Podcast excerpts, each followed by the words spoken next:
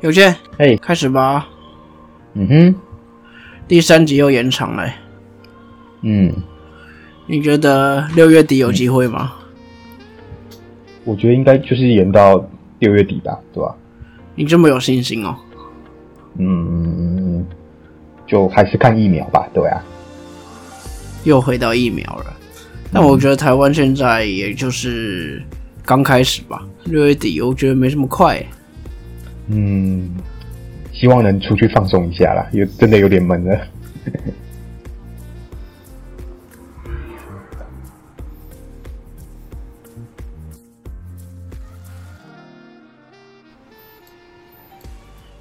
各位听众朋友们，大家好，欢迎收听中议题。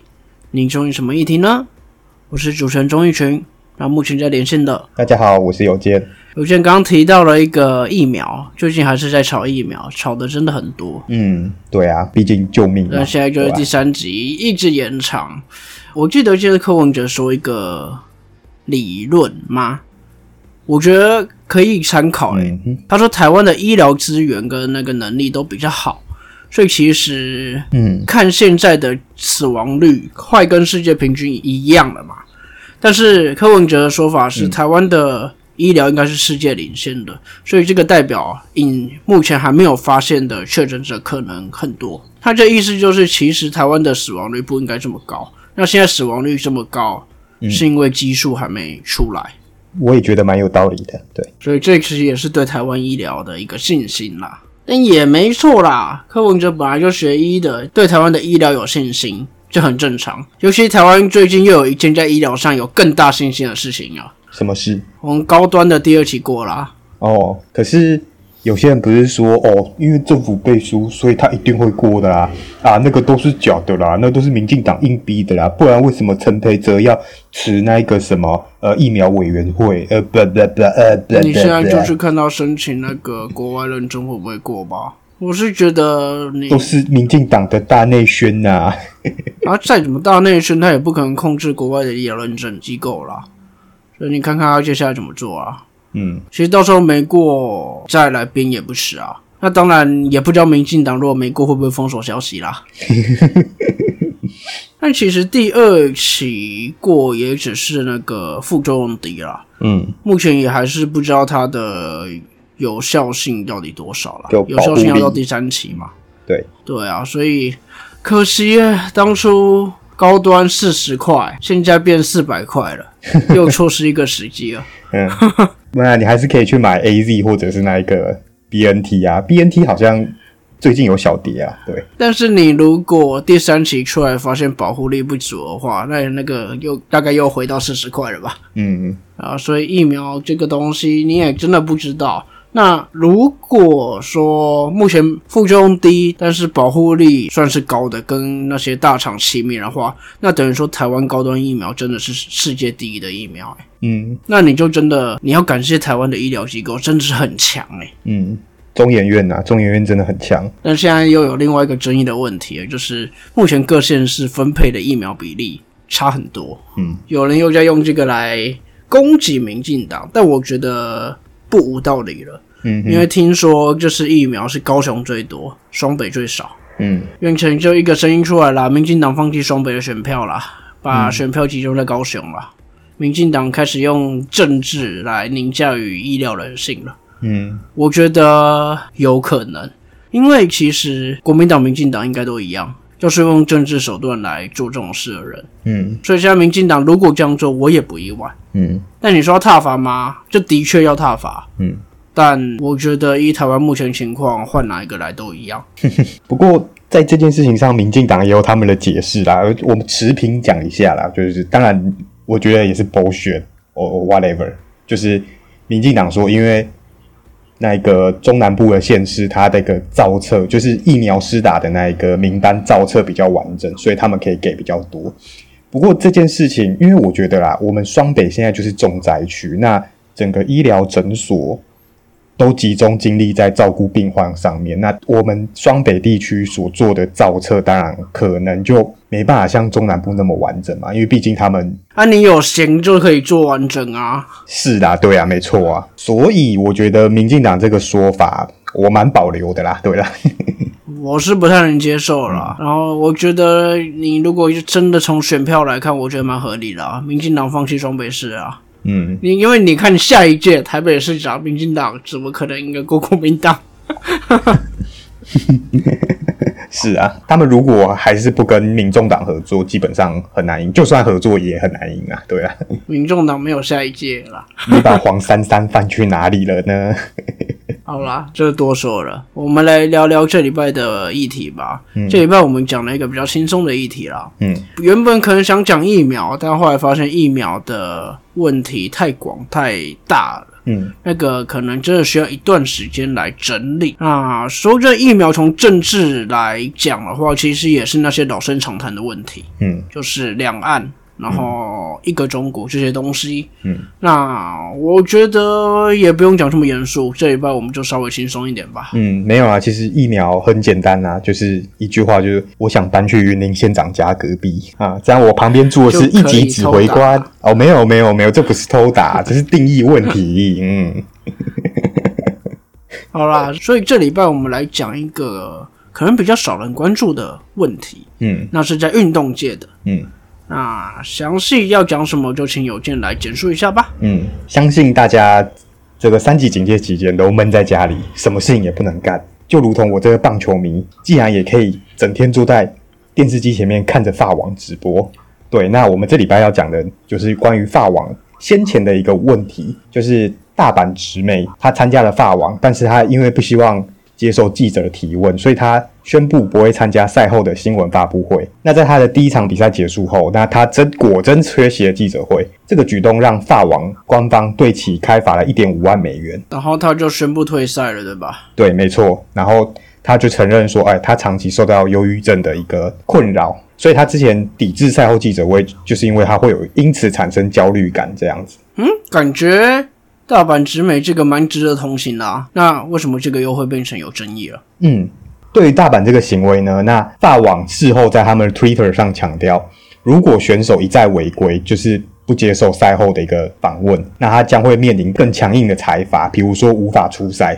然后并在他们 Twitter 下面张贴其他明星像 Nadal、景智贵他接受媒体采访的照片，然后并在上面写着他们懂的工作。可是选手参加法网有跟他们签约说一定要受访吗？嗯，这方面我还真的不知道，不过感觉没有吧？可能他们就是去报名这个杯赛缴报名费的时候，他们的契约里面可能有写吧，我不知道，因为我也不是网球选手。对，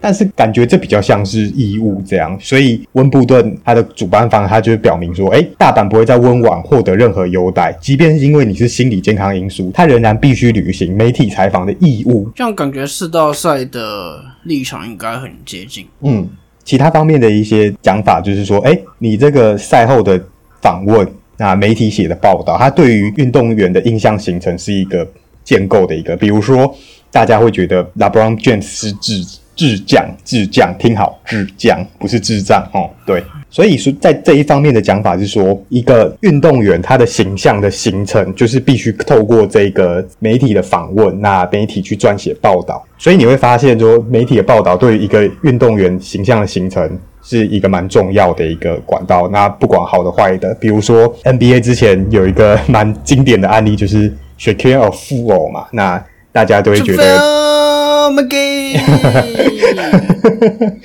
后来小 King O'Neal 有跟 McGee 道歉啦，嗯所以从此以后 McGee 都没有上过小 King f i l 嗯，那可是其实，在那一段期间，就是 McGee 之后不是在勇士队夺冠，那还有说那一段期间这一些报道，那很多网络上对他的嘲笑，对他心里内心其实是有创伤的，这样对啊因为 McGee 的那些不专心的行为是源自于他的心理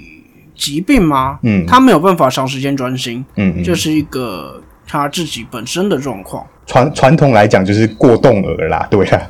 对，所以你拿这个来开玩笑，的确有可能造成他心理上的一个伤口吧。嗯，其实所以其实就跟但这也就是我觉得其实很奇怪的一个地方，变得运动员的形象形成，媒体爱怎么写就怎么写，嗯媒体好像有点太重要了。嗯媒体好像可以不用针对事实去讲，然后造神或者是把人踢下去。嗯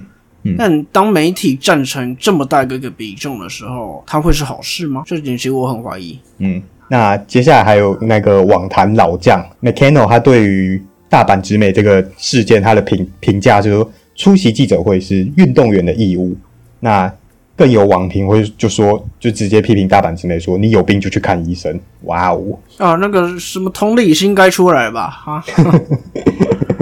嗯，没有，我很怀疑，就是出席记者会到底是不是运动员的义务？这一点我保持怀疑，嗯嗯，因为我认为运动员的义务应该就是打好比赛，做好训练，给大家最亮眼的表现。嗯，好，那就是那时候正在出席法网的 Nadal，就是在也是在记者会表示说，哎、如果没有媒体，或许我们不会是现在这样的运动员，不会被全世界认识，可能也不会这么受欢迎，不是吗？那道讲的没有错啊，嗯但这个就回到我刚刚讲的东西，媒体好像在这方面占太大的比重了，嗯这就变得有时候大家看这个球员有一点失焦了。嗯嗯嗯就真的是媒体怎么写，大家就会怎么认为。嗯那我不觉得这是一件好事啦。嗯嗯但拿到讲的就是现在媒体这种情况，的确你可能球员就是受控于媒体了，所以你变得有一点没办法。嗯，好，那另外一位网坛的老将也是女将，那金恩夫人，她就表示说，接受媒体采访是工作的一部分，否则没有人知道我们的故事，我们也无法发挥想发挥的影响力，这样子。就一样是我刚刚讲的东西啦，就媒体变得在这方面太重要了。跟前面老将的讲法也都蛮像，但是就是在查到这一这个发挥的影响力这边，我就是查到一个中国国家体育总局的一个文献，就是他写说，作为中国的运动员和体育人，有义务去代表中国去宣传中国，讲好中国故事，宣传中国形象。就这一点，就是运动员在工作者的责任和使命是非常相关的。嗯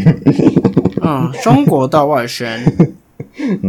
但其实我觉得这个有待商榷，因为嗯你中国的运动员是全程国家培养，嗯像之前姚明就很明显。嗯他有天分，大家被发掘以后，就是中国国家来培养你这个运动员。嗯，那由国家来控制这运动员，那他对外代表中国，我觉得没有毛病。嗯，所以他应该要做好中国的事。他爸爸就是中国嘛。嗯嗯但其实大部分在其他地方的运动员，嗯，我觉得政府其实并没有出这么大的力，大部分应该都还是私人培养啊。嗯所以你真的出不去，代表的是国家，没有错。但你真的有义务要一定要说那个国家怎么样怎么样吗？我觉得倒是不用，因为很多运动员是你在红起来之前，国家都不会出一份力的。嗯，比如说林书豪吗？林书豪又不是中国人或台湾人，嗯，但是他红了之后呢，我我不管是我国还是中国还是韩国，就分开始，嗯，他是非常，他是我国重要的运动员，这样。 好了，这个扯对啊远吧？了。嗯所以就变成这样。就最后一个就是知国外一个知名的运动网站 D 开头的，我不会念。那他参他在他们的网站上刊登评论，就说面对媒体很简单，想说什么就说什么，不想说就说不知道。你坐在那边顶多十分钟，你可以想干嘛就干嘛，你不要与无限上纲这样。写这篇报道的人一定很肤浅，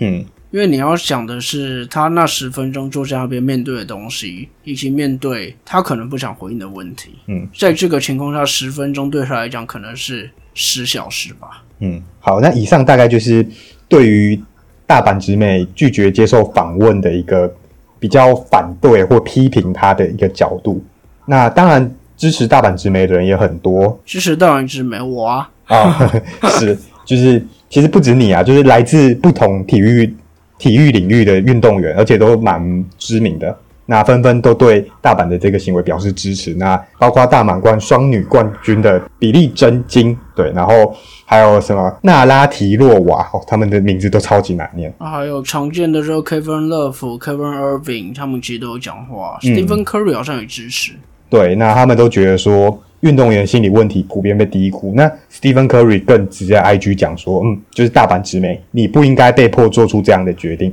当权者不保护我们的时候，选择这样的积极方式，让人印象深刻。那 Curry 对大阪的这个行为就是深深的致意，这样致敬。嗯，那就除了这些知名的运动员以外，那大阪直美的他自己的赞助商 Nike，他也发表了声明，他力挺大阪直美。Nike 就是说，我们支持他，并肯定他分享个人精神健康经验的勇气。感觉大阪直美变成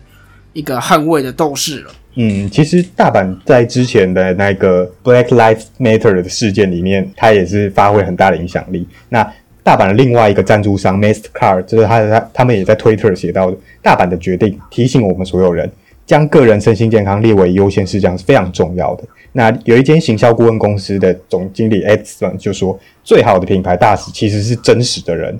那大阪直美谈论一个非常多人相关的问题，那精神健康比网球赛事的输赢更重要。我觉得刚刚有一句话很好，嗯最好去了解一个选手是要看他的真实面，嗯而不是被塑造出来的东西。嗯那真实面包括他背后真实的故事，以及他在场上的表现，嗯可能励志的故事等等。嗯，那这个东西如果媒体愿意如实的写出来，我觉得很好。嗯但目前来讲，媒体有一些现况是加有天助，或者是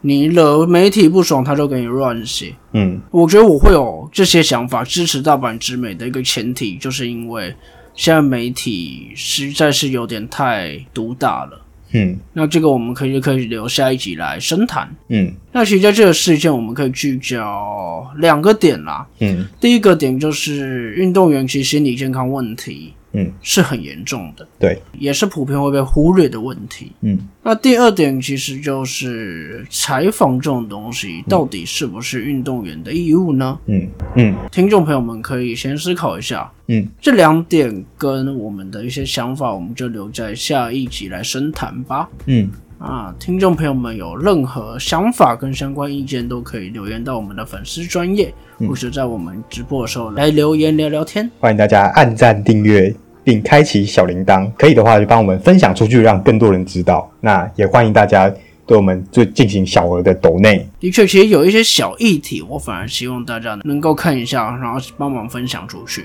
就像这种运动员心理的问题，嗯，其实它是一个小众问题，没错，嗯，但在某些方面，它其实是一个大问题。是，那就请听众朋友们帮帮忙吧。嗯，那这一集就可以先到这边，这里是综艺题，我是钟逸群，我是有健，我们下次见。拜拜。